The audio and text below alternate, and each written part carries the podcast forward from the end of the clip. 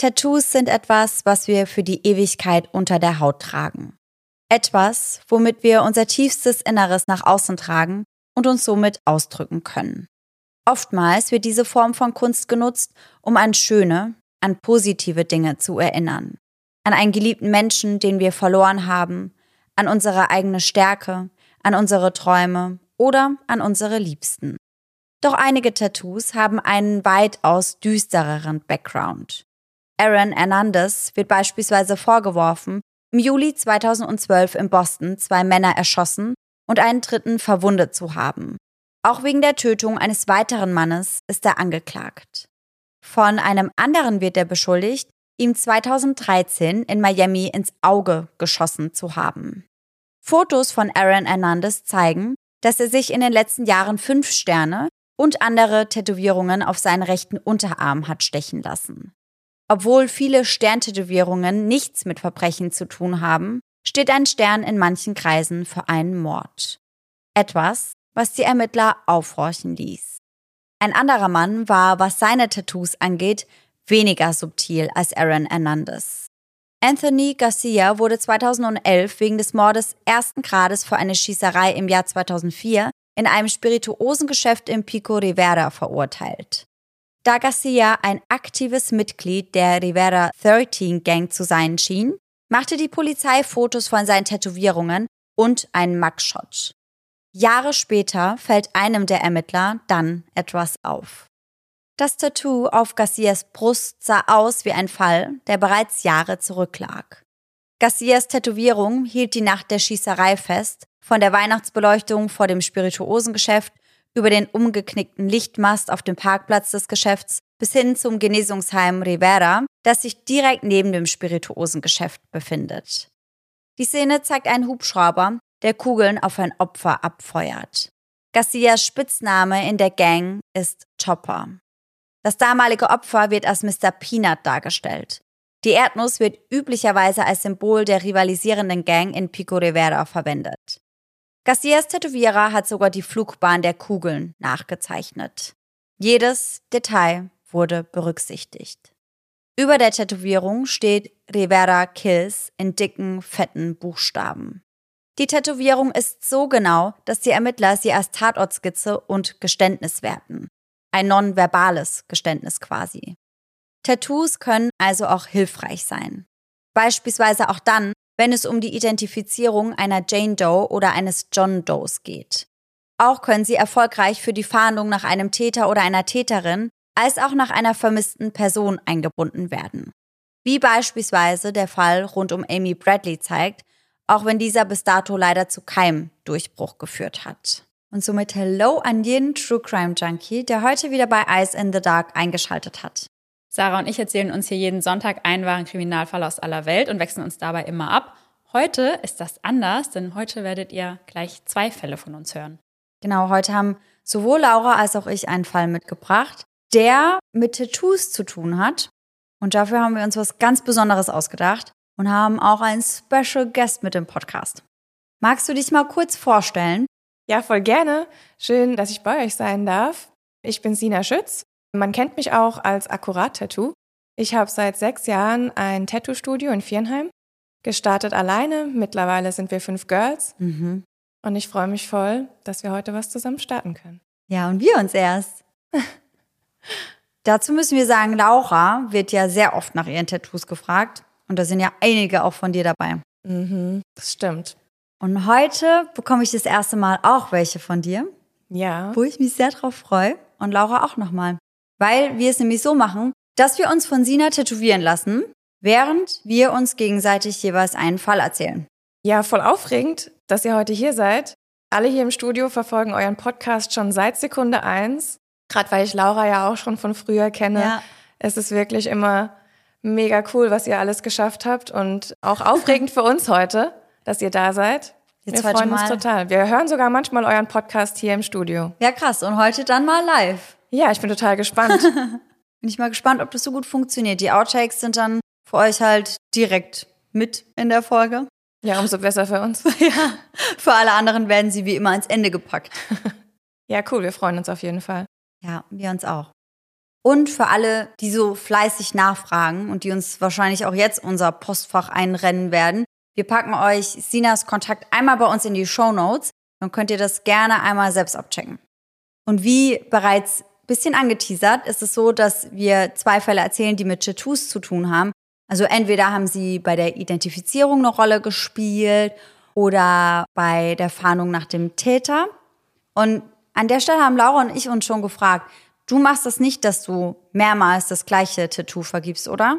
Nee, bei uns läuft das nicht so. Wir haben uns auf die Fahne geschrieben, dass bei uns jedes Tattoo den Laden als Unikat verlässt. Klar, wenn jetzt Leute kommen, die ein Partner-Tattoo möchten, machen wir das natürlich. Mhm. Aber ansonsten ist bei uns nach jedem Tattoo jeder sehr gut identifizierbar. Ja, also Leute, lasst euch tätowieren. Könnt ihr identifiziert werden. Was ja auch nicht unbedingt das Ziel ist, aber du denkst auch, du könntest dann sagen, wenn dich jemand fragt, dass das von dir kommt. Auf jeden Fall. Und könntest dann noch zuordnen, zu wem das gehört? 100 Prozent. Krass. Finde ich krass. Ich würde auch sehen, ob es ein anderes Mädchen aus dem Laden gestochen hat, ob ich das gestochen habe. Ich kann mich in der Regel an jeden erinnern. Boah. Dann schauen wir mal, wie das heute bei unseren zwei Fällen abläuft. In meinem heutigen Fall bringt ein Tattoo auf dem leblosen Körper einer jungen Frau die Ermittler auf eine erste wichtige Spur. Mein heutiger Fall führt uns an einen türkisblau schimmernden Stausee, dem Lake Travis, welcher direkt am Colorado River im Zentrum von Texas liegt. Mit dem Wachstum von Austin und den umliegenden Vororten strömen immer mehr Menschen zum Lake Travis, um das klare Wasser, die langen Sandstrände und die malerische Landschaft zu genießen. Doch ein Fund zweier Hafenarbeiter würde dunkle Wolken über dem ansonsten so paradiesischen Ort aufziehen lassen. Es ist der 6. Juli 2011. Texas erlebt einen äußerst heißen Sommer mit Temperaturen, die regelmäßig die 30 Grad Marke knacken, als zwei Hafenarbeiter ihrer Arbeit am Lake Travis nachgehen. Normalerweise ist ein Tag wie der andere. Doch der 6. Juli 2011 würde den beiden ihr Leben lang in Erinnerung bleiben. Denn als sie ihren Blick über das saubere Wasser des Sees schweifen lassen, sticht ihnen etwas ins Auge, was so gar nicht in die idyllische Umgebung passt. Dort im Wasser treibt etwas, eine schwarze Plane, vielleicht ein Müllsack. Die beiden Männer können nicht anders, als einen genaueren Blick auf das zu werfen, was sich in dieser Plastikplane befindet. Doch als sie diese öffnen, wird das Realität, was man sich so oft bei unsachgemäß entsorgten Müllsäcken vorstellt, jedoch als Spinnerei abtut. Im Inneren der Plane, eingewickelt darin, befindet sich etwas, das wie menschliche Haut aussieht. Und was in diese fein säuberlich eintätowiert wurde, wird in diesem Fall eine entscheidende Rolle spielen. Rückblick. Unsere Reise beginnt am Rio Bravo, einem Strom, der seinen Ursprung in den Rocky Mountains hat, sich Richtung Süden seinen Weg bahnt und Mexiko und Texas voneinander trennt und schließlich im Golf von Mexiko mündet. Dort in Mexiko erblickt am 17.10.1988 ein kleines Wagemädchen das Licht der Welt. Veronica ist bereits die zweite Tochter von San Juana und José Navarro. Nach ihr folgen noch drei weitere Geschwisterchen, was sie zu einer fünfköpfigen Rasselbande macht. Mitsamt dieser ziehen die Navarros später in die Vereinigten Staaten Amerikas, um ihren Kindern eine bessere Bildung mit guten Schulen und Colleges zu ermöglichen. Dort lassen sie sich in Laredo nieder, doch die Sommer verbringt Veronica häufig in Austin, Texas bei ihren Cousins. Und das auch gerne mal für mehrere Wochen. Bei einem dieser Besuche lernt sie den Nachbarn ihrer Cousins kennen, mit welchem sie sich auf Anhieb gut versteht. Der junge Mann heißt Chris Kashimba und hat sofort einen Crush auf Veronica.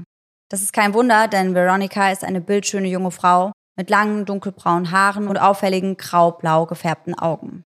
Auch ihre Schwestern bemerken, dass Chris auf Veronica steht und ziehen diese fortan damit auf.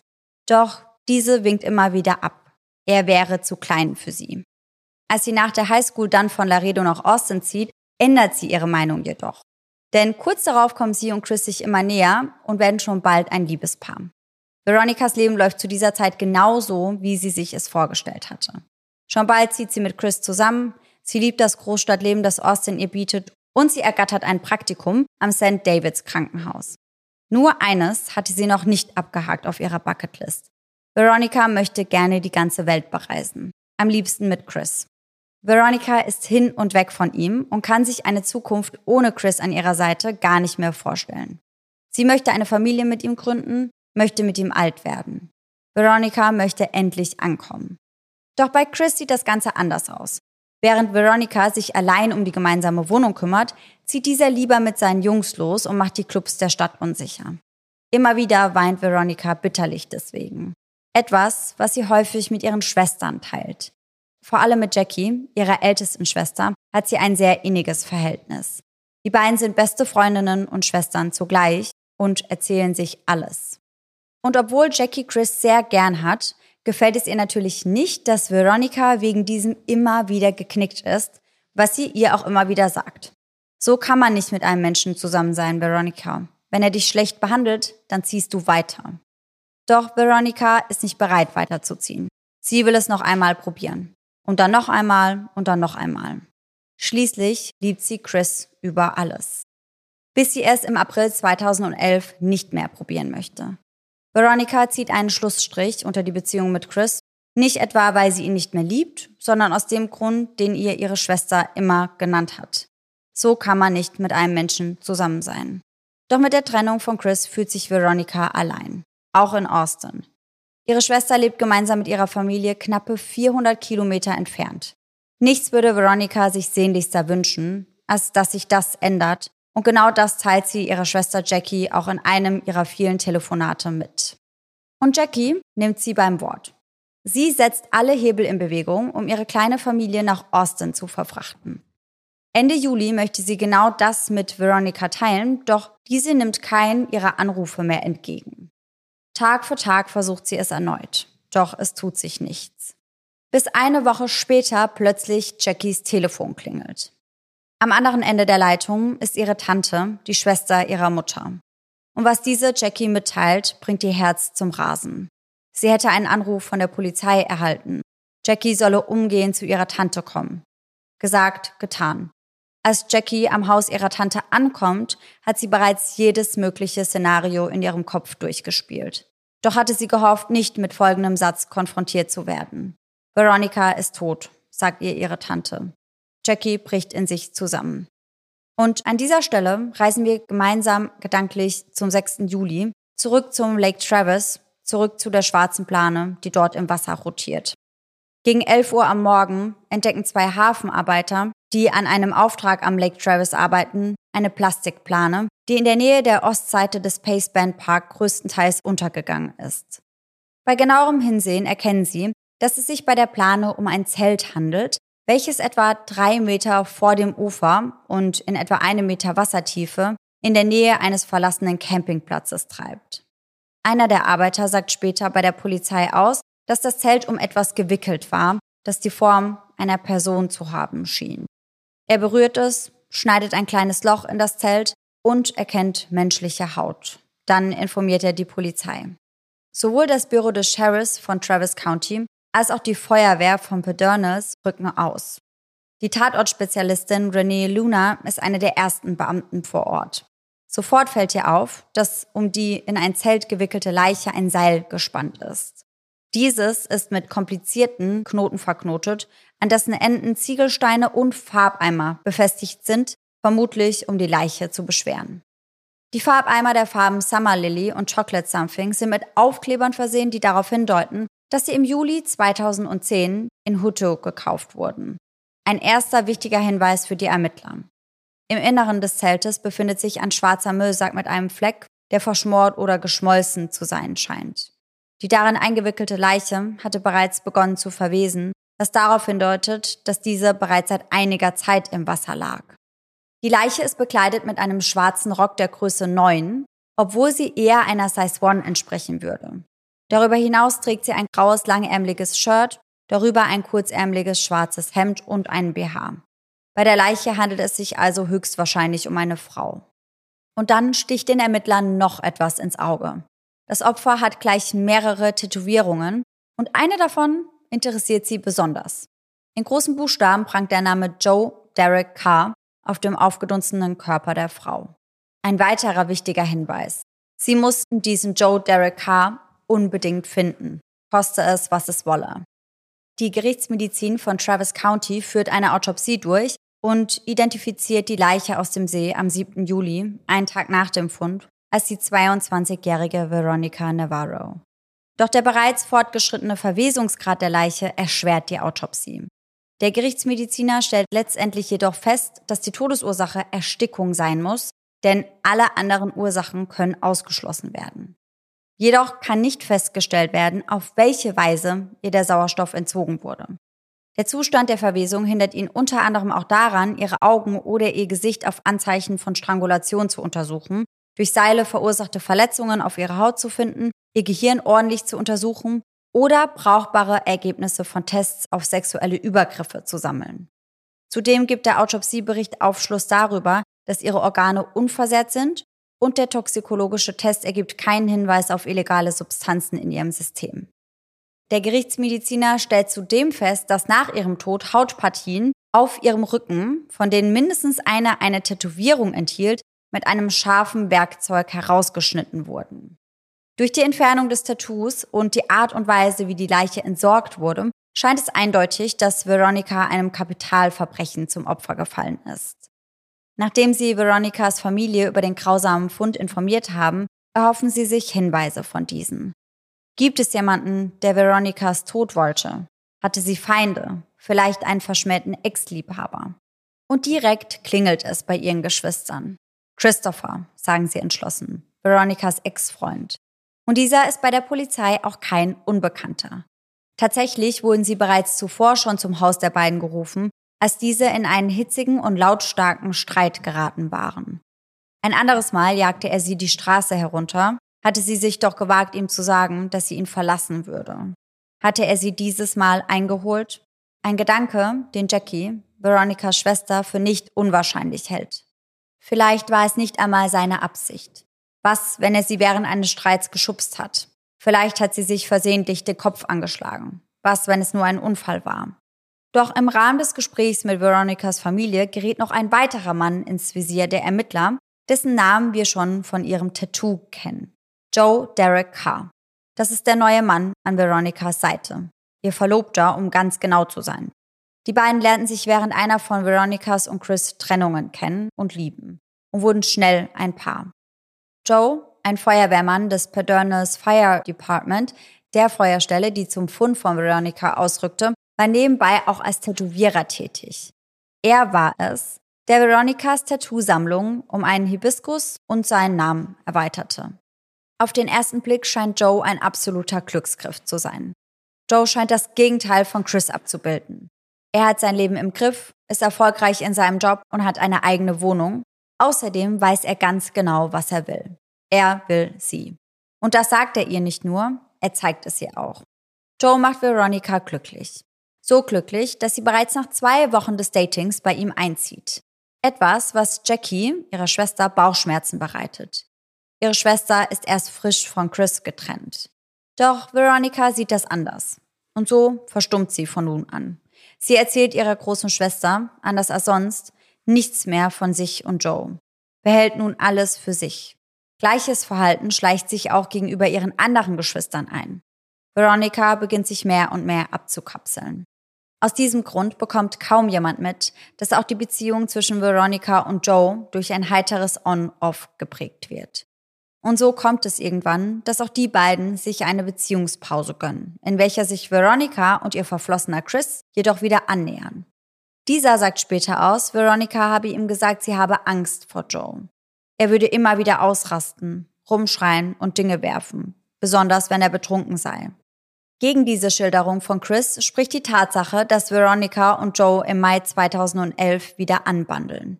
Die beiden treffen sich, vermutlich zufällig, in einem Club und innerhalb weniger Tage verlässt Veronica Chris erneut, um wieder mit Joe zusammenzukommen. Zwei Wochen später zieht sie bei ihm ein und beginnt sich in die Rolle der Hausfrau einzufinden und sich um Joes Kind aus erster Ehe zu kümmern. Doch dieses Mal scheint Veronicas Entscheidung für Joe endgültig zu sein. Am 9. Juni 2011 bekommt sie auf Facebook die Frage gestellt, ob sie und Chris zusammen seien und beantwortet diese eindeutig mit einem No Way Man. Ab dem 15. Juni 2011 wird es dann ernst.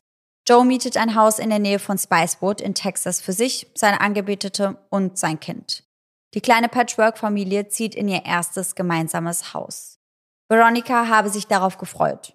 Darauf das Haus zu streichen, einzurichten und zu dekorieren.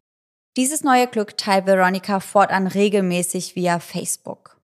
Am 19. Juni 2011 schwärmt sie über Joe und lobt ihn, ein überaus liebevoller Vater zu sein. Außerdem aktualisiert sie ihren aktuellen Wohnort auf Spicewood, damit es offiziell ist. Damit weiß es nun jeder. Wahrscheinlich auch Chris. Am 22. Juni postet sie, dass sie Joes Sohn vor einen Nap hingelegt habe, damit sie Zeit hat, endlich Blumen einzupflanzen. Doch davon bekommt kaum jemand etwas wirklich mit. Denn vor allem ihre Freundinnen und ihre Geschwister bekommen Veronica immer seltener zu Gesicht. Noch im Juni hofft eine ihrer Schwestern darauf, Veronica auf einem Familiengeburtstag in Austin zu treffen. Doch Fehlanzeige. Veronica sagt, sie könne nicht kommen, da sie auf Joes Kind aufpassen müsste. Doch der wahre Grund ist ein anderer.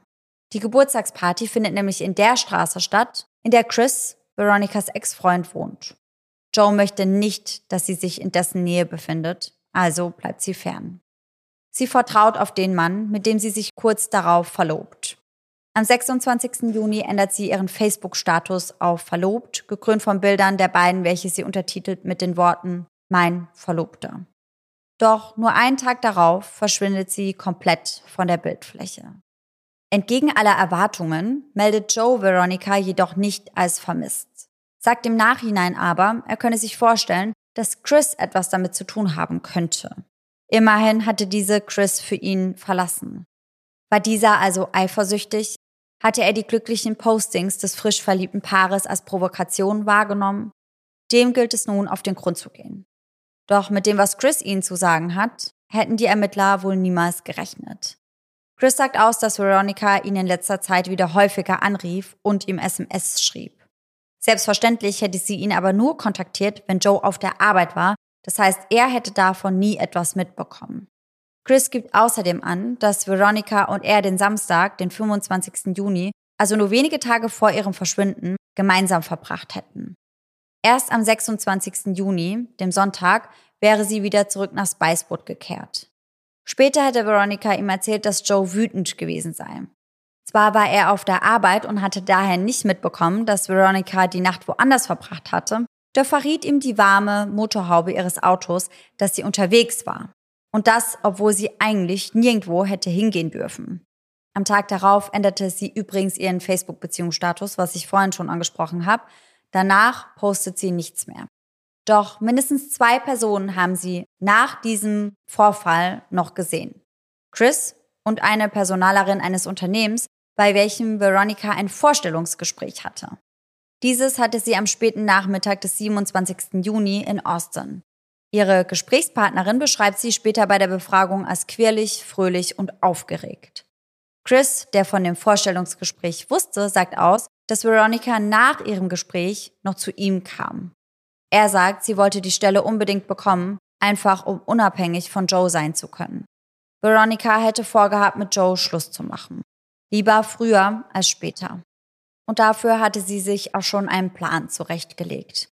Sie wollte darauf warten, dass Joe sich betrinkt, mal wieder in die Luft geht und sie dann angeht, damit sie einen plausiblen Grund gehabt hätte, um die Beziehung endgültig zu beenden. Ob es dazu jemals kam, das wissen nur sie und Joe. Chris ist der letzte, der Veronica offiziell lebend sieht. Laut ihrer Handyaufzeichnungen bewegt sie sich nach ihrem Treffen zwischen 19.37 Uhr und 20.11 Uhr in Richtung ihres Hauses in Spicewood. Sie hinterlässt Chris noch eine Sprachnachricht, welche sie in der Nähe der Kreuzung des Texas Highway und der Farm to Market Road abschickt. Dann telefonieren die beiden kurz, während sie sich dem Highway 290 nähert. Daraufhin telefoniert sie etwa eine Minute lang mit Joe. Kurz darauf ein zweites Mal. Um 20.24 Uhr ruft Joe Veronica erneut an. Jedoch reicht es wieder nur für ein kurzes Telefonat. Nach diesem wird Veronicas Handy nie wieder benutzt und Veronica nie wieder gesehen. Doch dies scheint Joe nicht so sehr zu beunruhigen, dass er sie als vermisst melden würde. Doch sein Verhalten an den darauffolgenden Tagen wird immer suspekter. Am 28. Juni macht Joe sich wie gewohnt auf dem Weg zur Arbeit. Einer seiner Kollegen, Gerald McCasker, verrät der Polizei jedoch, dass Joe an diesem Tag nicht er selbst gewesen sei. McCasker sagt aus, dass Joe normalerweise aufmerksam und sehr gewissenhaft war. Nicht so an diesem Morgen. Während eines Einsatzes hätte Joe keinerlei Hilfe geleistet. Zurück auf der Feuerwehrwache hätte Joe sich auf einem der Liegestühle zusammengerollt, die Mütze über den Kopf gezogen und tagsüber geschlafen. Entgegen den Vorschriften der Abteilung. Ein weiterer Kollege beschreibt Joes Verhalten an diesem Tag als ruhig und zurückhaltend. Ganz im Gegensatz zu seiner typischen, energischen, übermütigen Vorgehensweise. Beide sagen deckend aus, dass Joe gegen 19 Uhr sagte, er würde sich unwohl fühlen. Ebenfalls entgegen der Regel verließ er daraufhin die Wache und ging ohne auf seine Ablösung zu warten. Ein solch unzuverlässiges Verhalten zeigt sich in den Folgetagen wiederholt. Bei seiner Schicht am 4. Juli, Veronica wurde hier schon seit etwa einer Woche von niemandem mehr gesehen, erzählt Joe einem Kollegen, er sei am 1. Juli nicht auf der Arbeit erschienen, weil er sich von seiner Freundin getrennt hatte und befürchten würde, dass diese sein Haus beschädigen könnte. Seine letzte Schicht beendet er am 6. Juli um 9 Uhr in der Früh. Kurz darauf, gegen 11 Uhr, wird Veronicas Leiche am Lake Travis gefunden. Und es ist seine Dienststelle, die zum Tatort ausrückt. Joe wird für diesen Einsatz auch angefordert, meldet sich jedoch nicht zurück. Noch am gleichen Tag hebt er nachweislich 2000 Dollar von seiner Bank ab. Danach besucht er ein Konzert in Austin. Eine Zeugin, die den Abend mit ihm verbrachte, sagte später aus, er habe getrunken, wirkte nachdenklich und abwesend. Nicht so, wie er sonst ist. Er nahm sie mit zu seinem Haus und ließ sie erst hinein, als er aufgeräumt hatte. Sie sagt, sie hätten dann Sex gehabt und seien eingeschlafen. Als sie am nächsten Morgen, dem 7. Juli gegen 10 Uhr aufwachte, tauschten die beiden Nummern aus und er brachte sie zum Haus ihrer Freundin. Sie rief ihn in den folgenden zwei Tagen an, erreichte ihn aber nicht. Genauso wie seine Dienststelle. Denn seitdem Joe beim Bergen der Leiche aus dem Lake Travis hätte helfen sollen, reagiert er weder auf Anrufe noch auf Nachrichten. Etwas, was die Polizei von Travis County im Nachhinein skeptisch stimmt. Joe hat sich nach dem Leichenfund und der Identifizierung von dieser als Veronica Navarro in Luft aufgelöst. Am Samstag, dem 9. Juli, vollstrecken sie daher einen Durchsuchungsbefehl in seinem Haus. Ein kleines Holzhaus, welches mitten im Nirgendwo, eine halbe Meile vom nächsten Nachbarn entfernt steht. Und dort finden sie so einiges. Sergeant Tom Simanski gibt später an, dass er in einem Schrank einen Plastikbehälter mit Veronicas Personalausweis fand. Im Mülleimer der Küche stellte er etliche Fotos sicher, hauptsächlich welche, die Veronica zeigen.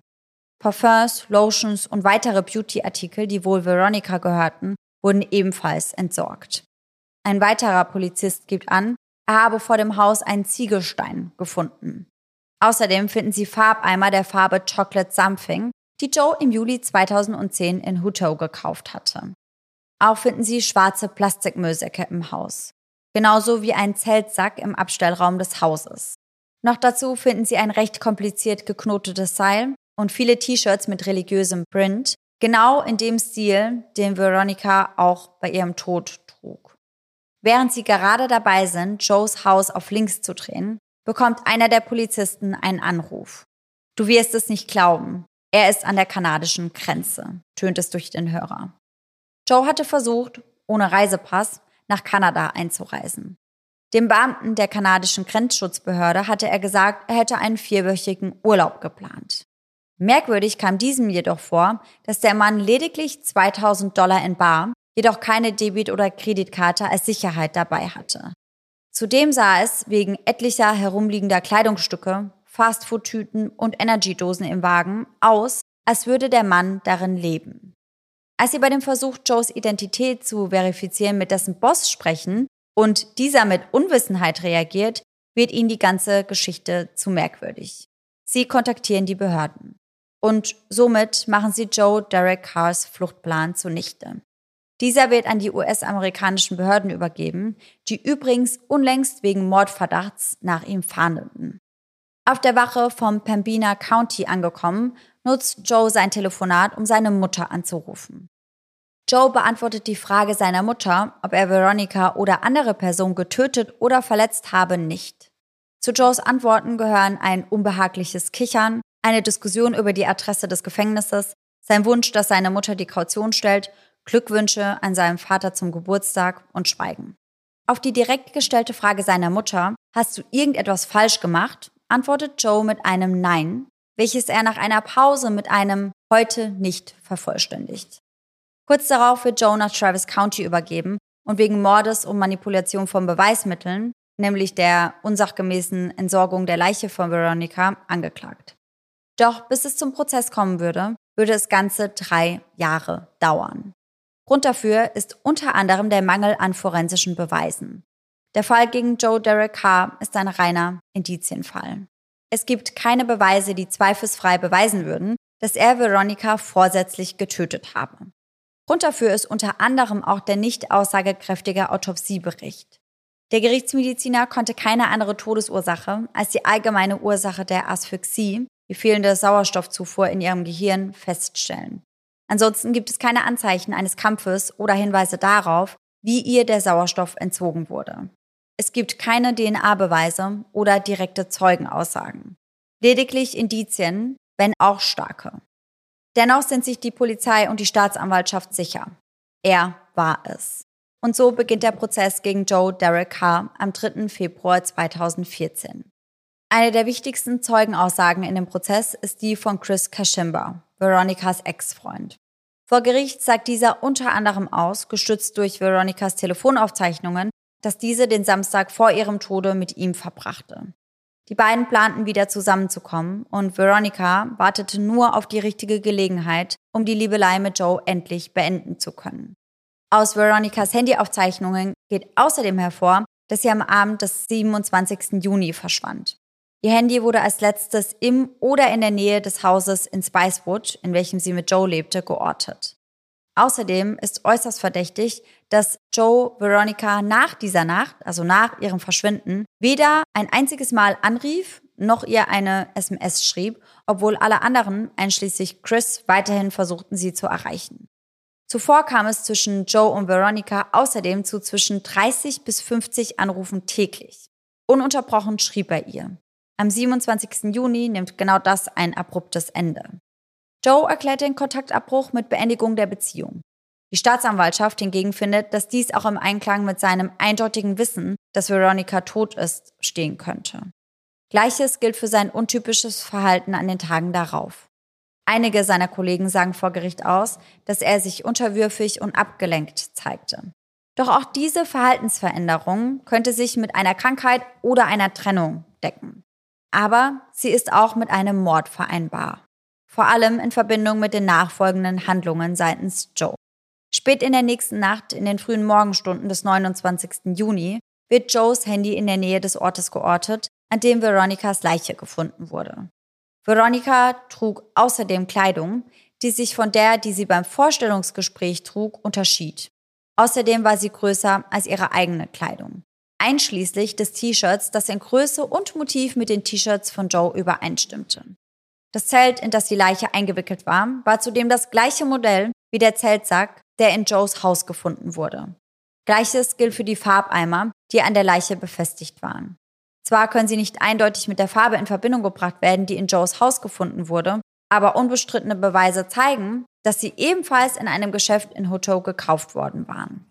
Die Seile, mit denen die Gewichte an Veronicas Körper gebunden waren, wiesen außerdem ungewöhnliche Knoten auf, ebenso wie die Seile, die in Joes Haus sichergestellt wurden.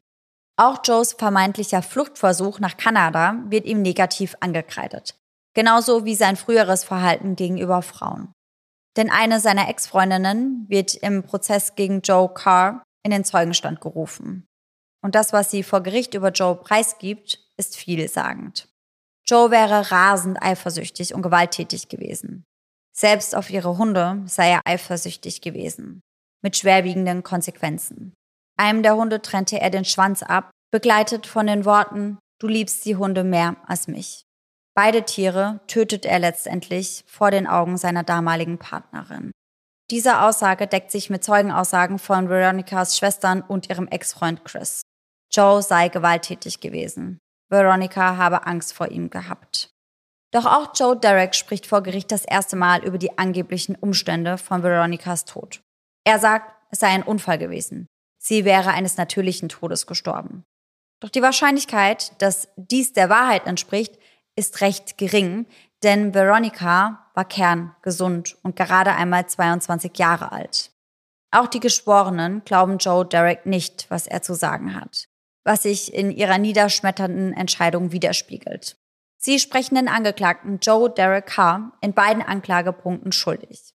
Ultimativ würde Joe für den Mord an Veronica und die Manipulation von Beweisen durch die unsachgemäße Entsorgung ihrer Leiche zu einer 60-jährigen Haftstrafe verurteilt werden.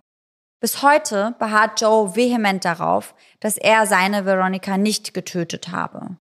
In seinem ersten Interview für die Serie Killer Motive möchte er dieser Vermutung ein für alle Mal den Wind aus den Segeln nehmen.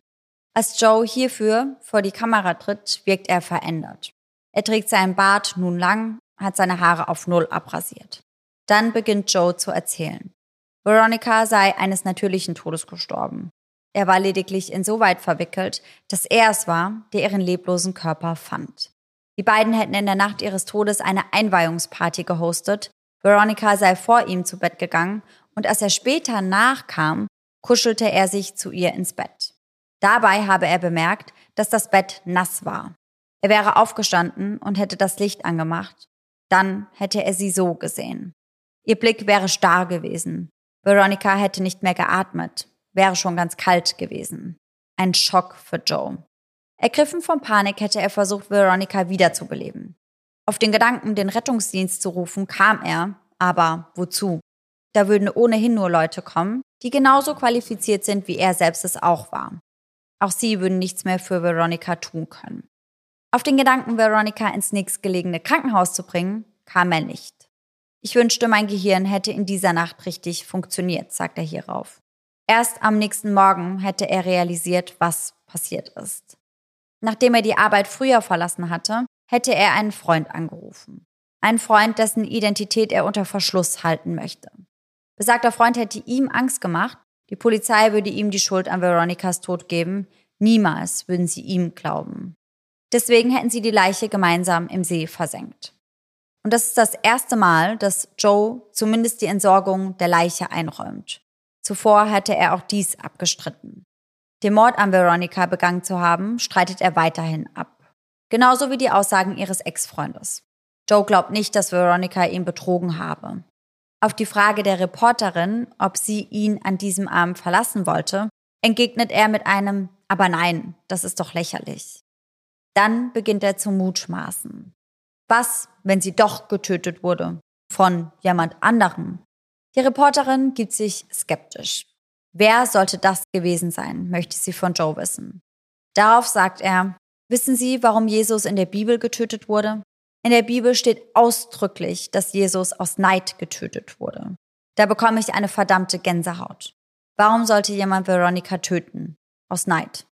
Dann fragt die Reporterin ihn, ob er glaubt, dass er sich selbst davon überzeugt hat, dass er es nicht war, der Veronica getötet hat, obwohl er es eigentlich getan hat hat er sich seine Unschuld, auf die er so vehement besteht, selbst eingeredet. Glaubt er mittlerweile selbst, dass er es wirklich nicht war, möchte sie wissen.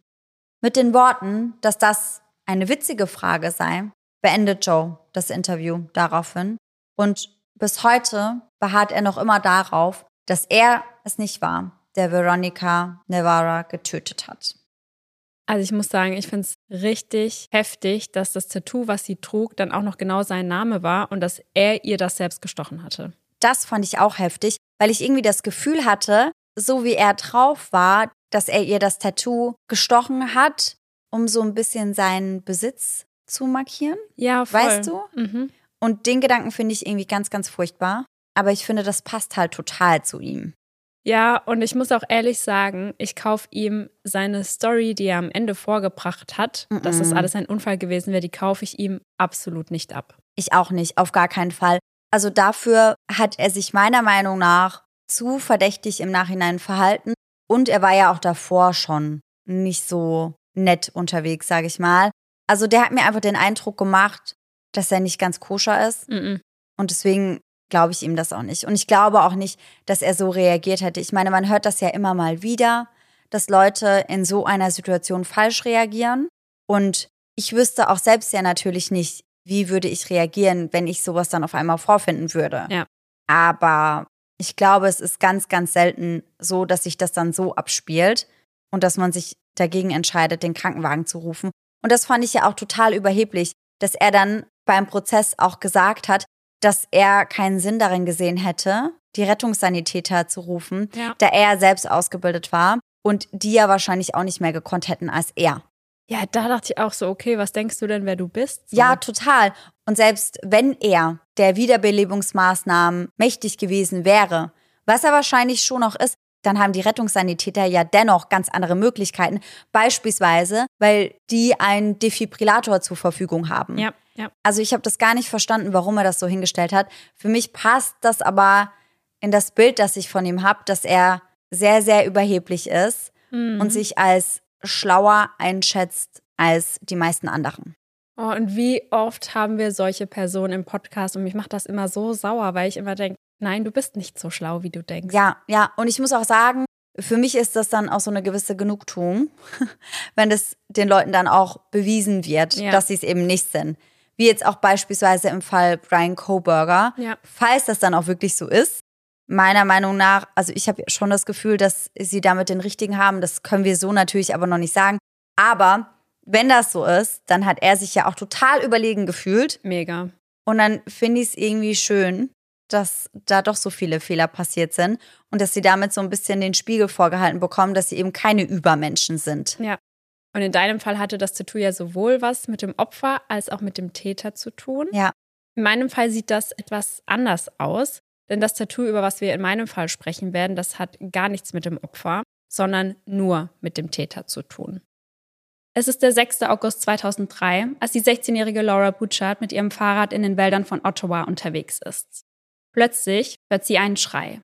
Daraufhin blickt sie auf und schaut durch einen Busch hindurch. Sie erkennt eine blonde Frau, die sich gerade mit einem sehr aufgewühlt wirkenden Mann unterhält. Die beiden gehen nun gemeinsam mit ihren Rädern einen Weg zum Greens Creek entlang. Laura geht davon aus, dass es sich bei den beiden um Partner und Partnerin handelt, die gerade eine Auseinandersetzung haben, weswegen sie sich nicht einmischen möchte. Ihr Bauchgefühl sagt ihr jedoch, dass irgendetwas nicht stimmt. Und so folgt sie ihnen unauffällig. Nach kurzer Zeit entdeckt sie die Fahrräder der beiden auf der linken Seite des Weges liegen und erkennt einen Hut in einem der Bäume hängen. Laura bleibt stehen, lauscht. Doch da ist nichts. Im nächsten Schritt nimmt sie ihr Handy und tippt darauf die 911. Den Anruf tätigt sie jedoch nicht. Plötzlich fängt es an zu regnen. Der Sturm, der sich schon den ganzen Tag angekündigt hatte, bricht nun aus und Laura tritt den Heimweg an.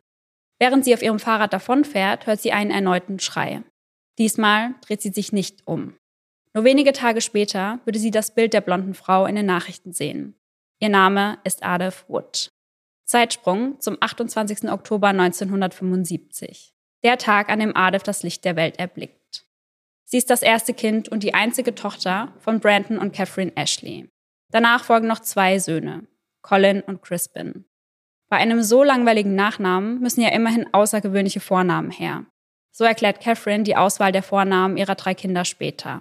Noch dazu möchte sie, dass die drei als etwas Besonderes aufwachsen. Adolf ist schon in jungen Jahren sehr religiös und so passt es für sie gut, dass sie die Lester B. Pearson High School besucht, eine katholische Schule. Nach ihrem Abschluss beginnt sie ihr Studium zunächst an der Carleton University, bevor sie als Doktorandin an der University of Waterloo in Ontario durchstartet. Ihr Traum ist es, später einmal Professorin für Metaphysik und Altphilosophie zu werden und eine Familie zu gründen. Letzteres würde sie auch einer Karriere vorziehen. Und aktuell hat sie sogar einen festen Partner an ihrer Seite, Kristen. Egal wo sich Adef auch befindet, sie zieht die Blicke ihrer Mitmenschen auf sich. Sie ist groß, hat lange blonde Haare und wird von jedem als wunderschön beschrieben. Besonders bei Fotoshootings trägt sie gerne Kleider im mittelalterlichen Stil, die sie in den verschiedenen Vintage-Stores in der Stadt ergattert. Die 27-Jährige hat auf fast alles eine Antwort, weswegen Bruder Colin oft ihren Rat einholt. In ihrer Freizeit liebt es Adolf Sport zu treiben und das nicht zu kurz. Oft ist sie beim Schwimmen, Fahrradfahren oder beim Joggen anzutreffen. Während ihrer Zeit in Waterloo lernt sie Jill Oliver kennen, Beide arbeiten als Lehrassistentinnen im Fachbereich Philosophie. Schnell entwickelt sich eine enge Freundschaft zwischen ihnen, die unter anderem aus Dutzenden Coffee Dates und unzähligen Gesprächen besteht. Dabei geht es um ihre Zukunft, um Männer oder um das Studium. Es gibt eigentlich nichts, worüber die beiden nicht sprechen können. Doch im Sommer 2003 plant Adef einige Zeit bei ihren Eltern in der Heimat zu verbringen. Jill und sie verabreden sich noch einmal in ihrem Apartment. Als sie darüber sprechen, wie lange Adef weg sein würde, wird Jill ein wenig traurig und sagt, so lange? Doch Adef beruhigt ihre Freundin, sagt ihr, dass sie die nächsten Wochen ja einfach oft und viel telefonieren können. Den 6. August startet Adolf mit einer ausgiebigen Joggingrunde. Als sie danach wieder im Haus ihrer Eltern ankommt, bereitet sie einen Marshmallow-Erdbeernachtisch für den Abend vor. Gegen Mittag entscheidet sie sich noch etwas mehr Sport zu machen und fragt ihren Bruder, ob sie sich sein Fahrrad für eine kleine Tour ausleihen kann.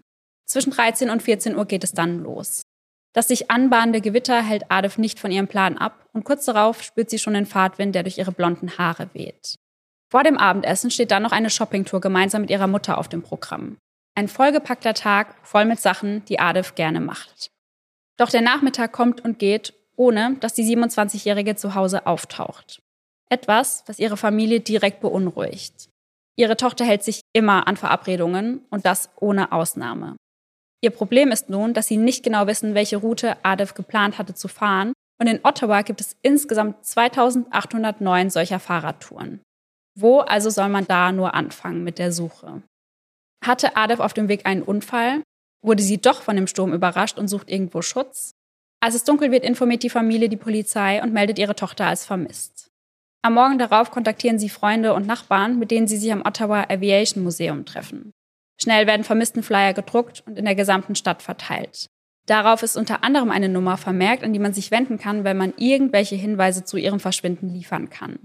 Die Suche nach der 27-Jährigen wird zu einer der größten Suchen in der Geschichte von Ontario. Währenddessen wird Jill von Adolfs Freund Kristen über deren Verschwinden informiert. Sie selbst rechnet zunächst damit, dass sich ihre Freundin sicher bald melden wird und es sich bei der ganzen Sache nur um ein blödes Missverständnis handelt. Die Polizei hingegen ist da anderer Meinung. Sie vermuten schnell, dass hier etwas Schreckliches passiert sein muss.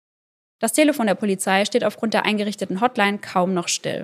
Und oft haben wir das bei Fällen ja, dass nicht so gute Hinweise dabei sind. In diesem Fall sieht das anders aus. Ein Anruf stammt von einer Frau, die am Tag von Adolfs Verschwinden ebenfalls mit dem Fahrrad in der Gegend unterwegs war. Irgendwann wurde sie von einem Mann, der ebenfalls mit dem Rad unterwegs war, angehalten. Die Frau beschreibt ihn als jung, circa Anfang 20, als muskulös und gut aussehend. Er war oberkörperfrei und hatte helle Haare. Als er dann jedoch anfing zu sprechen, änderte sich das zunächst positive Bild des Mannes ins negative. Plötzlich empfand die Frau ihn als unheimlich und übergriffig. Schon kurz nach Beginn des Gesprächs versuchte er sie auf einen verlassenen Weg zu locken. So schnell sie konnte, begann sie in die Pedale zu treten und vor dem Mann zu fliehen. Er verfolgte sie so lange, bis die Frau endlich die Sicherheit einer Wohngegend erreicht hatte. Die Erinnerung an den Mann ist noch so präsent, dass sie es schafft, gemeinsam mit der Polizei ein sehr detailliertes Phantombild des Unbekannten zu erstellen. Mehrere Stunden arbeiten sie daran, bis es genau den Vorstellungen der Zeugin entspricht. Direkt im Anschluss wird das Phantombild Ades Freunden und Familie vorgelegt. Doch niemand scheint den Mann zu kennen. Für die Polizei ist nun klar, hier scheint es sich um eine Zufallstat gehandelt zu haben. Fälle, die für die Polizei besonders schwer zu lösen sind. Denn wo fängt man überhaupt an? Von der Öffentlichkeit halten sie das Bild allerdings noch zurück. Kurz nach dem Adolfsbild in allen Nachrichten zu sehen ist, meldet sich auch die 16-jährige Laura bei der Polizei, über die wir ja am Anfang der Folge schon gesprochen haben. Sie ist sich sicher, dass es Adolf war, wie sie am Tag des 6. August im Wald gesehen hat. Auch ihr wird das Phantombild vorgelegt und sie kann bestätigen, das ist der Mann, den sie gemeinsam mit Adef am Tag ihres Verschwindens gesehen hat. Noch immer läuft die Suche nach der jungen Frau auf Hochtouren. Es sind riesige Suchteams, Helikopter und mindestens 1000 Freiwillige im Einsatz. Und dann erreicht die Polizei einen Anruf, der alles zu ändern scheint. Abgesetzt wird dieser von einem Mann aus einer Telefonzelle im 10,5 Kilometer entfernten Gatineau. Es war ein Unfall. Ich habe nicht geplant, sie zu töten. Ich brachte sie auf die andere Seite des Flusses und vergrub sie in Gatineau. Umgehend werden Ermittler zu besagter Telefonzelle geschickt. Doch klar ist niemand mehr da, aber sie können nicht einmal Fingerabdrücke sichern. Hier war jemand also ganz schön gründlich. Auf dem Revier sprechen die Kollegen am Telefon in diesem Moment mit einer weiteren Frau, die ebenfalls eine Begegnung mit dem unheimlichen Mann im Wald hatte. Er beginnt ihr zu erzählen, dass er aus Plantagenet stammt, 60 Kilometer östlich von Ottawa. Doch auch auf diese Frau wirkt der Mann relativ schnell ziemlich unheimlich und so fährt sie so schnell nach Hause, wie sie nur kann. Dort angekommen sagt sie ihrer jüngeren Schwester, dass sie sich heute auf jeden Fall von den Fahrradwegen fernhalten solle. Noch immer gibt es keine Spur von Adif und die Suche nach ihr läuft weiter und weiter. Mittlerweile sind sogar Taucher im Einsatz, die den Green Creek nach Hinweisen absuchen. Das Wasser ist dabei so trüb, dass sie kaum Sicht haben und sie sich nur mit den Händen vorantasten können. Und es dauert nicht lange, bis sie etwas finden. Ein Fahrrad. Es passt genau zu der Beschreibung, zu dem Rad, mit dem Adef am Tag ihres Verschwindens unterwegs war. Fünf Tage nach dem Verschwinden der jungen Frau beginnt die Polizei Leichenspürhunde einzusetzen. Lange werden diese nicht unterwegs sein, denn bereits nach kurzer Zeit schlagen sie an. Es ist der leblose Körper einer Frau, welcher 25 Meter vom Ufer entfernt nackt auf dem Boden liegt. Man hatte sie hinter zwei großen Bäumen versteckt und zum Teil verbuddelt. Es ist Adif. Als Jill davon erfährt, wird es zunächst so kommuniziert, dass ihre Freundin die ganze Zeit über im Wasser war. Für sie klingt es also im ersten Moment nach einem Unfall. Den Ort, an dem man die Leiche fand, also das Wasser, empfindet sowohl sie als auch Ades Familie als friedlich. Sie beruhigt der Gedanke. Doch sobald ihnen bewusst ist, wie genau die 27-Jährige aufgefunden wurde, ist klar, hier ist Fremdverschulden im Spiel. In der Gemeinde herrscht nun noch größere Angst als zuvor. Ein Mann im Wald, der fremde Frauen anspricht, unheimlich. Ein Mann im Wald, der bereit ist, diese Frauen auch zu töten, mehr als angsteinflößend. Frauen trauen sich kaum noch allein auf die Straße, haben Angst, sie könnten die Nächste sein. Für die Polizei ist schnell klar, dass sie den Täter so schnell wie möglich finden müssen. Zunächst beginnen sie damit, den Auffindeort der Leiche gründlich abzusuchen. Dabei finden sie nichts. Keine DNA, keine verloren gegangenen Gegenstände, nichts, was sie weiterbringen könnte. Nun geht für sie also kein Weg daran vorbei, das Phantombild doch noch zu veröffentlichen. Unter das abgedruckte Bild schreiben sie, weißer Mann, ungefähr 22 Jahre alt, muskulös, schlanker Körperbau, gut gebräunt, kurzes sandfarbenes Haar, schwarze Shorts, graues T-Shirt, in Klammern manchmal oberkörperfrei, gesehen auf einem Fahrrad. Und wie man das ja immer hat, trudeln schon kurz darauf wirklich unzählige Anrufe bei der Polizei ein. So gut wie jeder meint den Mann gesehen zu haben. Der arbeitet doch im Supermarkt und ja, im Bus war er auch. Ganz sicher ist es mein Ex-Freund, der hatte schon immer ein Problem mit Frauen. Innerhalb von zwei Tagen kommen so knapp 1000 Hinweise zusammen. Währenddessen wird die Leiche der jungen Frau untersucht. Lange dauert es nicht, bis klar ist, wie genau sie zu Tode kam, denn man findet Algen in ihrer Lunge. Das heißt, man hatte sie so lange unter Wasser gedrückt, bis sie starb. Ein sehr qualvoller Tod. Doch obwohl sie nackt aufgefunden wurde, gab es keinerlei Hinweise auf sexuellen Missbrauch. Ähnlich wie am Auffindeort lässt sich an der Leiche keine DNA und nicht mal Fingerabdrücke sicherstellen. An der Beerdigung nehmen 600 Menschen teil. 1000 stehen vor der Kirche, um ihre Anteilnahme auszudrücken. Kein Mord hat in der Vergangenheit so viel Aufmerksamkeit auf sich gezogen wie dieser. Eine Frau, die einfach nur eine Fahrradtour durch die Stadt machen wollte, wurde am helllichten Tag in einem gut besuchten Wald ermordet. Wo war man überhaupt noch sicher? Am 10. September teilt die Polizei mit der Öffentlichkeit dann eine weitere sehr wichtige Information. Alle Zeugen beschreiben ein Tattoo, welches der Täter am oberen Arm trug. Ein Adler mit gespreizten Flügeln. Dies führt dazu, dass nach und nach noch mehr Hinweise eintrudeln und die Polizei kurze Zeit später knapp 4000 Tipps vor sich liegen hat. Und klar müssen sie jedem davon nachgehen. Sie gehen selbst den Anrufen nach, die das Tattoo bei einer ihnen bekannten Person an einer ganz anderen Stelle beschreiben. Sie wollen einfach sicher gehen, dass ihnen Adolfs Mörder nicht irgendwie durchrutscht. April 2004. In diesem Moment gibt es einen Mann, der der Polizei gleich von zwei unterschiedlichen Personen gemeldet wird. Interessant ist dabei, dass dieser Mann aus Gatineau stammt und das ist der Ort, falls ihr euch erinnert, aus welchem der Telefonzellenanruf und somit das Geständnis abgesetzt wurde. On top kommt noch, dass man den Mann auf der gegenüberliegenden Seite des Tatorts auf einem Fahrrad gesehen hatte. Sie hatten diesen Mann bereits befragt und fordern ihn nun zu einem Lügendetektortest auf. Dies sei der einzige Weg, seine Unschuld zu beweisen, sagen sie ihm. Rein optisch entspricht er genau dem Phantombild. Zudem fährt er viel Fahrrad und besuchte die Highschool in Plantagenet. Und einer der Frauen, die von dem unbekannten Mann im Wald angesprochen wurde, hatte er ja genau diese Information mitgeteilt. Was außerdem passt, ist das beschriebene Tattoo auf dem Oberarm. Auch Jenny Edge, Co-Leiterin der Ermittlungen, ist sich sicher, jetzt haben sie ihn. Insgesamt dauert die Befragung drei Stunden an.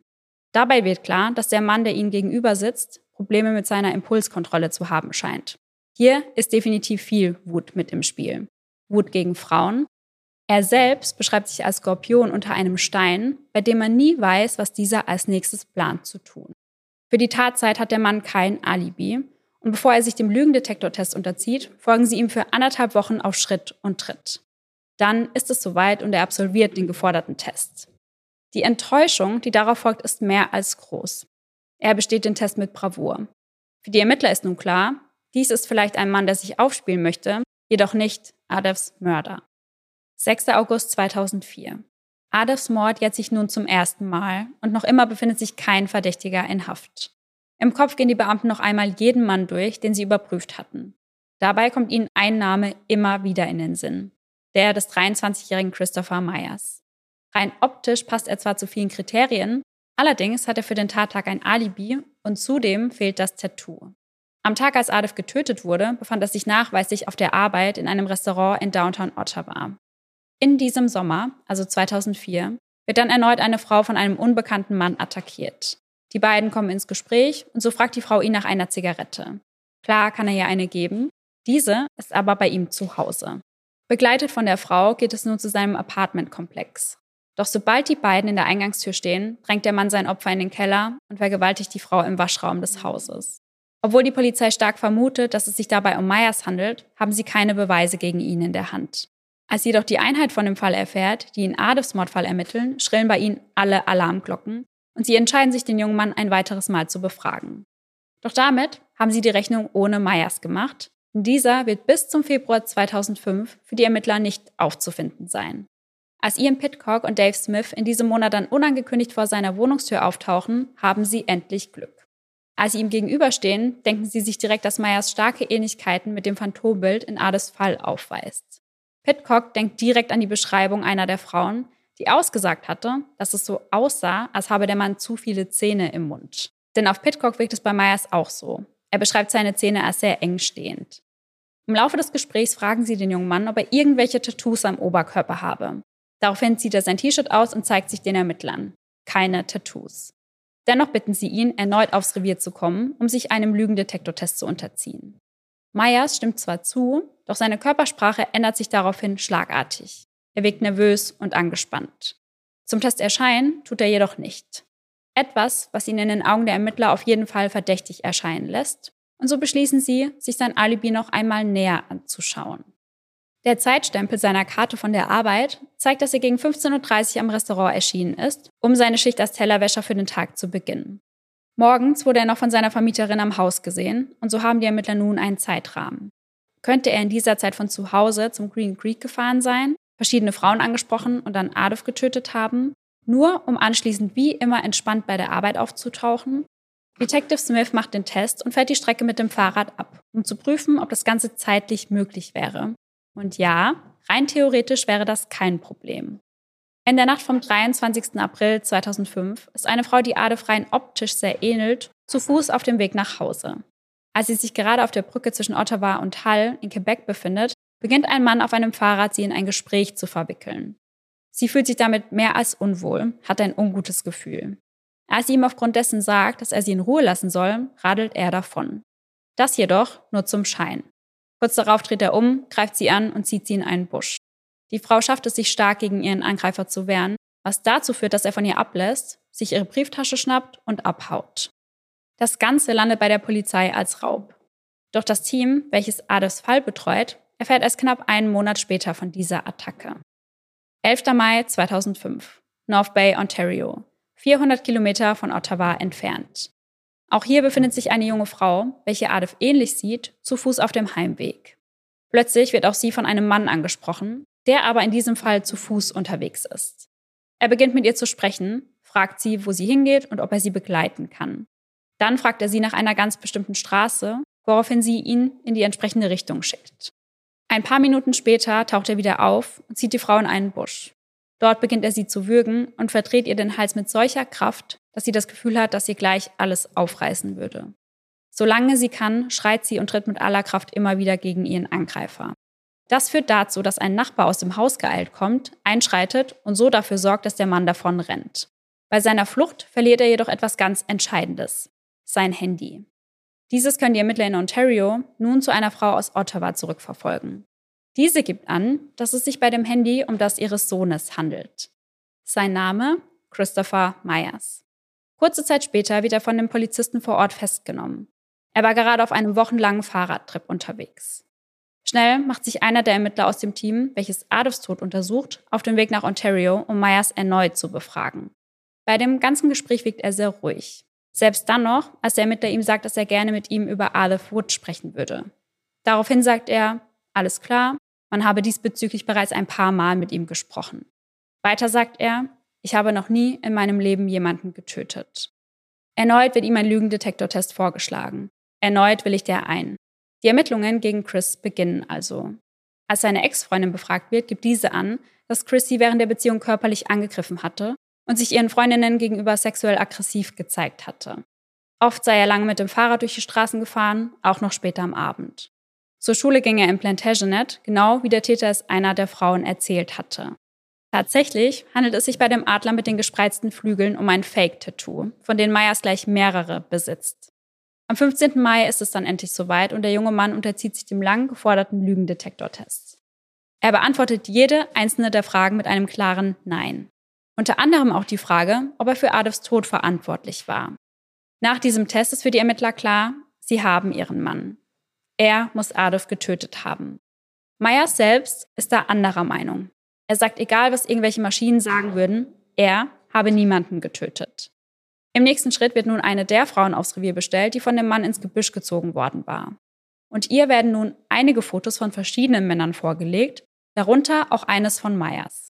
Als sie das Bild sieht, spricht sie nicht aus, dass es sich dabei um den Mann handelt, der sie angegriffen hat. Doch an ihrer Körpersprache ist deutlich zu erkennen, dass sie auf den Mann stark reagiert.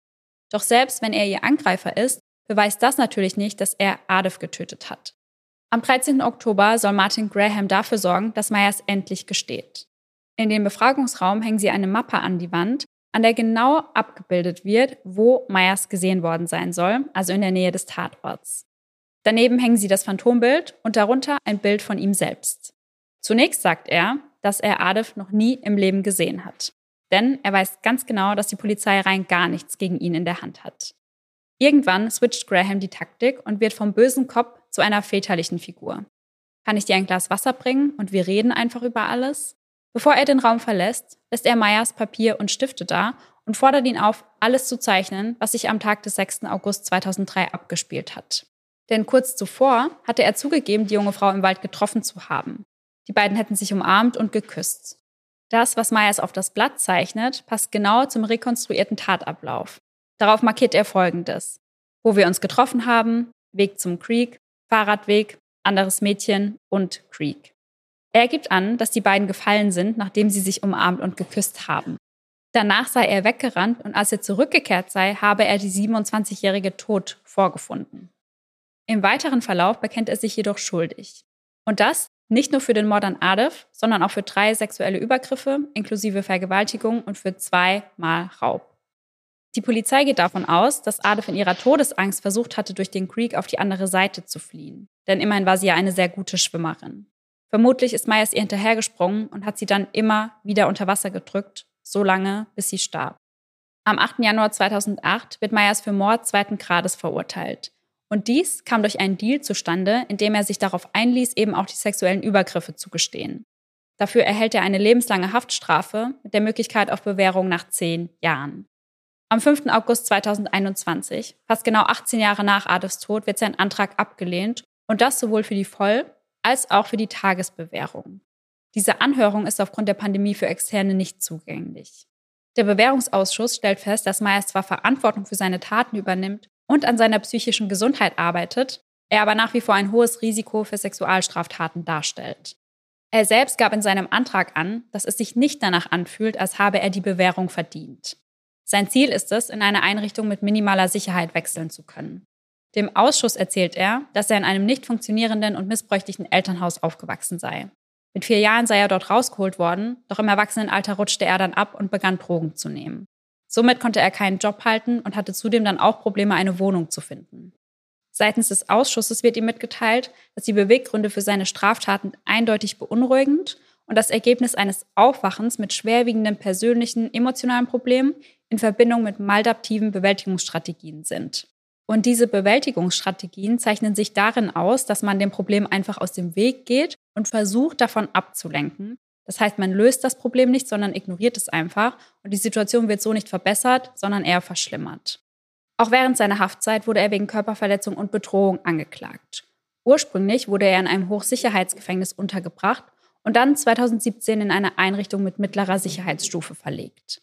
In seinen verschiedenen Programmen, die er während der Haftzeit absolviert hatte, wurde festgestellt, dass sein Bedürfnis nach Macht und Kontrolle über die Opfer zu seinen Sexualstraftaten beigetragen hat.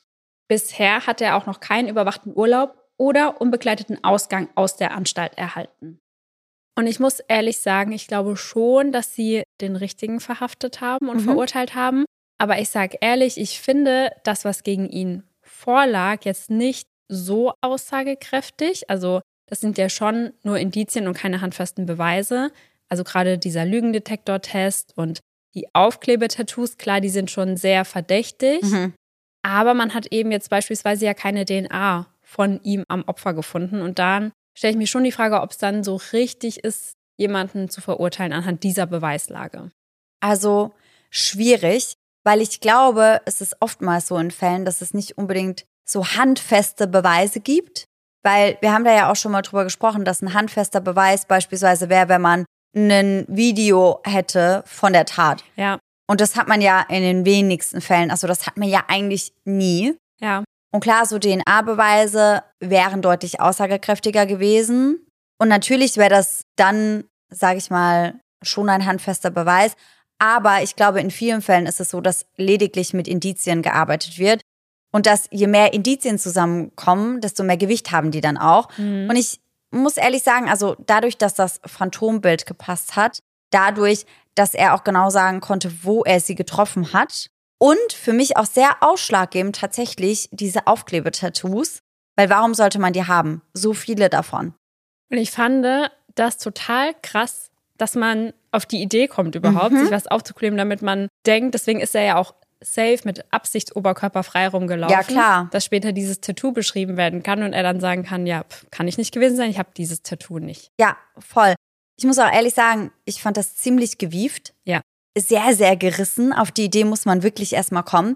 Mein erster Gedanke war ja dann auch, dass ich geglaubt habe, dass er es sich vielleicht hat weglasern lassen. Ja. Aber auf diese Aufklebetattoos wäre ich gar nicht gekommen. Ich wäre da auch nicht drauf gekommen und ich war irgendwann im Fall so baff, als ich recherchiert habe, weil ich habe als ich dir ein bisschen was von dem Fall erzählt habe, war ich so, boah, krass, und so haben die den gefunden. Und dann war das ja gar nicht der ja. Täter, sondern ja. der kam ja dann erst und dann saß ich so vorm Laptop so richtig sprachlos, war so, äh, äh. Ja, Augen aufgerissen, Mund offen und war es so, oh mein Gott. Ja, so ungefähr, weil ja. ich auch never ever damit gerechnet habe. Ja, ich habe sowas zuvor auch noch nie gehört, muss ich ehrlich sagen. Ja. Deswegen war ich da echt auch ein bisschen erschrocken drüber. Auch ein bisschen beeindruckt, bin ich ehrlich. auch wenn man das so nicht sagen darf. Aber ich fand das richtig, richtig krass. Ja. Ich meine, letztendlich hat es ihm nicht geholfen, muss man ja auch dazu sagen. Ja. Und es ist ja auch gut so. Mhm. Aber auf so eine Idee zu kommen, finde ich schon irgendwie sehr, sehr heftig. Ja, total. Und dann da so oberkörperfrei rumlaufen. So hier, schaut euch schön mein Adler-Tattoo an. Mhm. Und das ist ja dann auch ein sehr auffälliges Tattoo, wenn das so am Oberarm ist ja. und relativ groß ist. Das fällt ja schon auf. Ja, und das ist, glaube ich, auch mit das Erste wirklich, was dann auch beschrieben wurde. Ja. Die Statur, die Haarfarbe, und das Tattoo wahrscheinlich. Also schon heftig. Und deswegen finde ich diese Aufklebetattoos, die bei ihm gefunden wurden, schon sehr aussagekräftig, muss mhm. ich ehrlich sagen. Und ich glaube, dass ich jetzt anhand der Indizien, die wir in dem Fall gehört haben, schon auch für eine Verurteilung gestimmt hätte. Ja.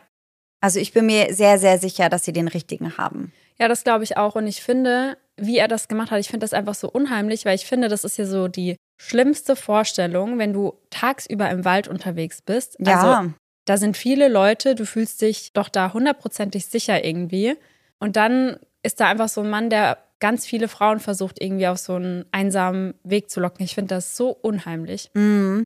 Also ich weiß gar nicht, wie sicher ich mich fühlen würde. Ich finde die Vorstellung schon auch schlimm, aber für mich ist die allerschlimmste Vorstellung ja immer noch, wenn das bei mir zu Hause passiert. Ja. Weil das ist so mein Safe Space, da fühle ich mich extrem sicher ich glaube, ich würde mich im Wald tagsüber am helllichten Tag auch nicht unsicher fühlen. Aber ich würde mich jetzt auch nicht so wohl fühlen, wenn dann da ein Dude angeradelt kommen würde, oberkörperfrei und würde mich ansprechen. Ich glaube, da würde ich mich schon auch so ein bisschen unwohl fühlen. Ja, da würde ich mich auf jeden Fall auch unwohl fühlen. Schon. Ja.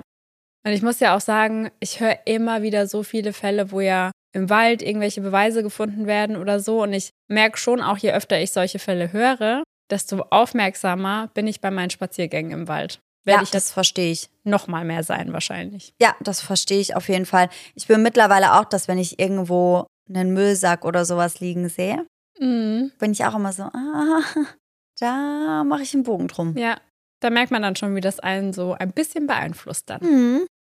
Und falls ihr euch jetzt fragt, warum wir heute ein Tattoo-Special gemacht haben, zusammen mit Sina von Akkurat, solltet ihr auf jeden Fall auf Instagram vorbeischauen, denn da haben wir was ziemlich, ziemlich Cooles für euch. Wir haben ja die letzten Wochen einen Adventskalender umgesetzt bei uns auf Instagram unter eisenderdark.podcast übrigens. Aber fürs 24. Türchen haben wir uns natürlich etwas ganz Besonderes ausgedacht. Und ich finde es so, so krass. Also auch vielen Dank, Sina, dass du da bei uns mitgemacht hast. Denn wir haben uns aus gutem Grund mit Sina zusammengetan. Denn Laura hat ja schon ganz, ganz viele Tattoos von Sina. Und ich jetzt auch. Ja. Wir werden auf jeden Fall auf Instagram auch zeigen, weil da wurden wir schon ganz oft gefragt, was wir uns heute, während wir die Fälle erzählt haben, tätowiert lassen haben. Das werden wir auf jeden Fall aufdecken. Aber was viel wichtiger ist, wir haben uns mit Sina zusammengetan, damit ihr euch auch bei Sina tätowieren lassen könnt. Denn wir haben euch ein riesiges, akkurat X Eyes in the Dark Paket zusammengeschnürt. Ja.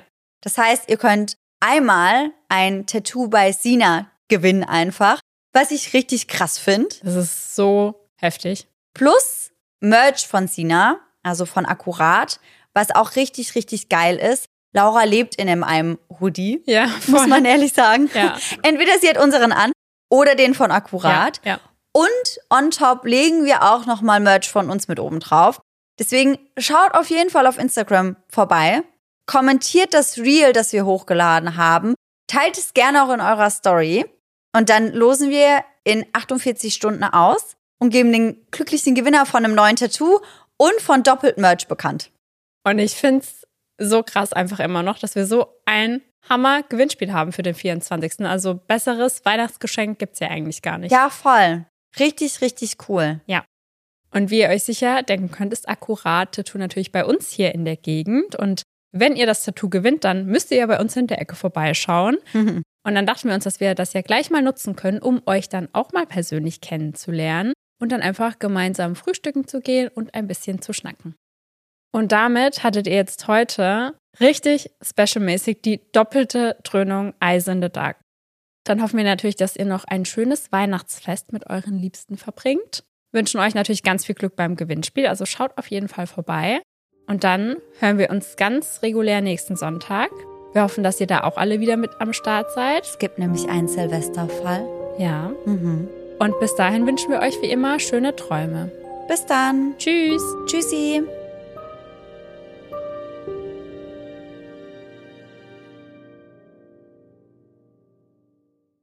Veronica ist bereits die zweite Tochter von San Juan. San, Ru, San Juana? Nein, San Juana. San Juana. San Juana und. Wie denkst du, es wird José ausgesprochen? J-O-S-E? Schon, oder? Ja. Okay, José ist richtig? Gut.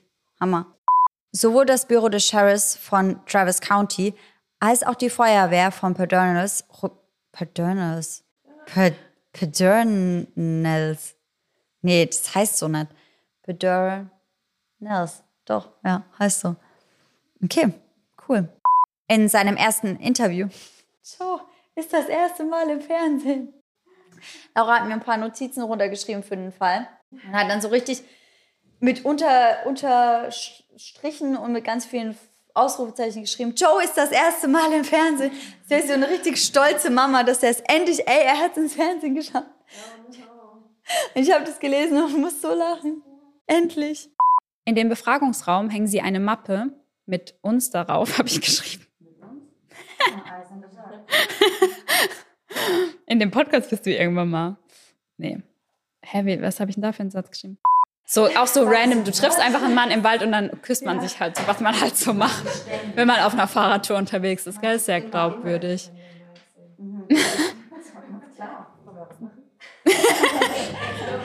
Deswegen bin ich auch immer mit Tika im Wald. ganz, ganz klar. Am 8. Januar 2008 wird Meyers für Tod, für Tod zweiten Grades, okay. für Mord zweiten Grades. Ja. Und dann seiner physischen, nee, psychischen, oh, jetzt ist es wieder. Ich kann das einfach nicht aussprechen. Psychisch. Psychisch. Psychisch.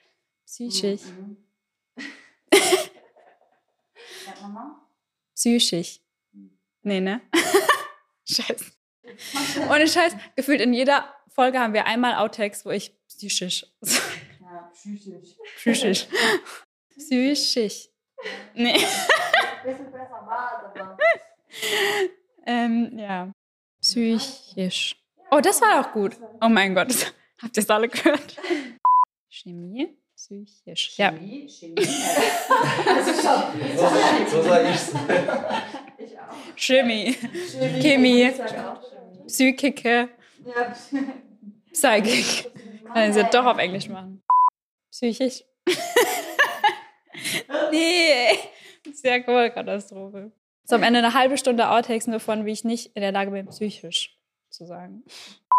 Der Bewährungsausschuss stellt fest, dass Meyers zwar Verantwortung für seine Taten übernimmt und an der psychischen Gesundheit arbeitet. Und dann einer, habe ich jetzt gesagt, toll, das heißt aber an seiner. Das habe ich, richtig gut aber gesagt. okay, ich glaube, jetzt habe ich es raus.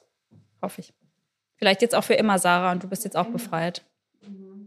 Und bisher hatte er noch keinen überwachten Urlaub oder unbegleiteten Ausgang aus der Anstalt erhalten. Das war jetzt meine Stimme ganz durch. Und diese Bewältigungsstrategie, Strategie, langsam reicht. Tschüssi.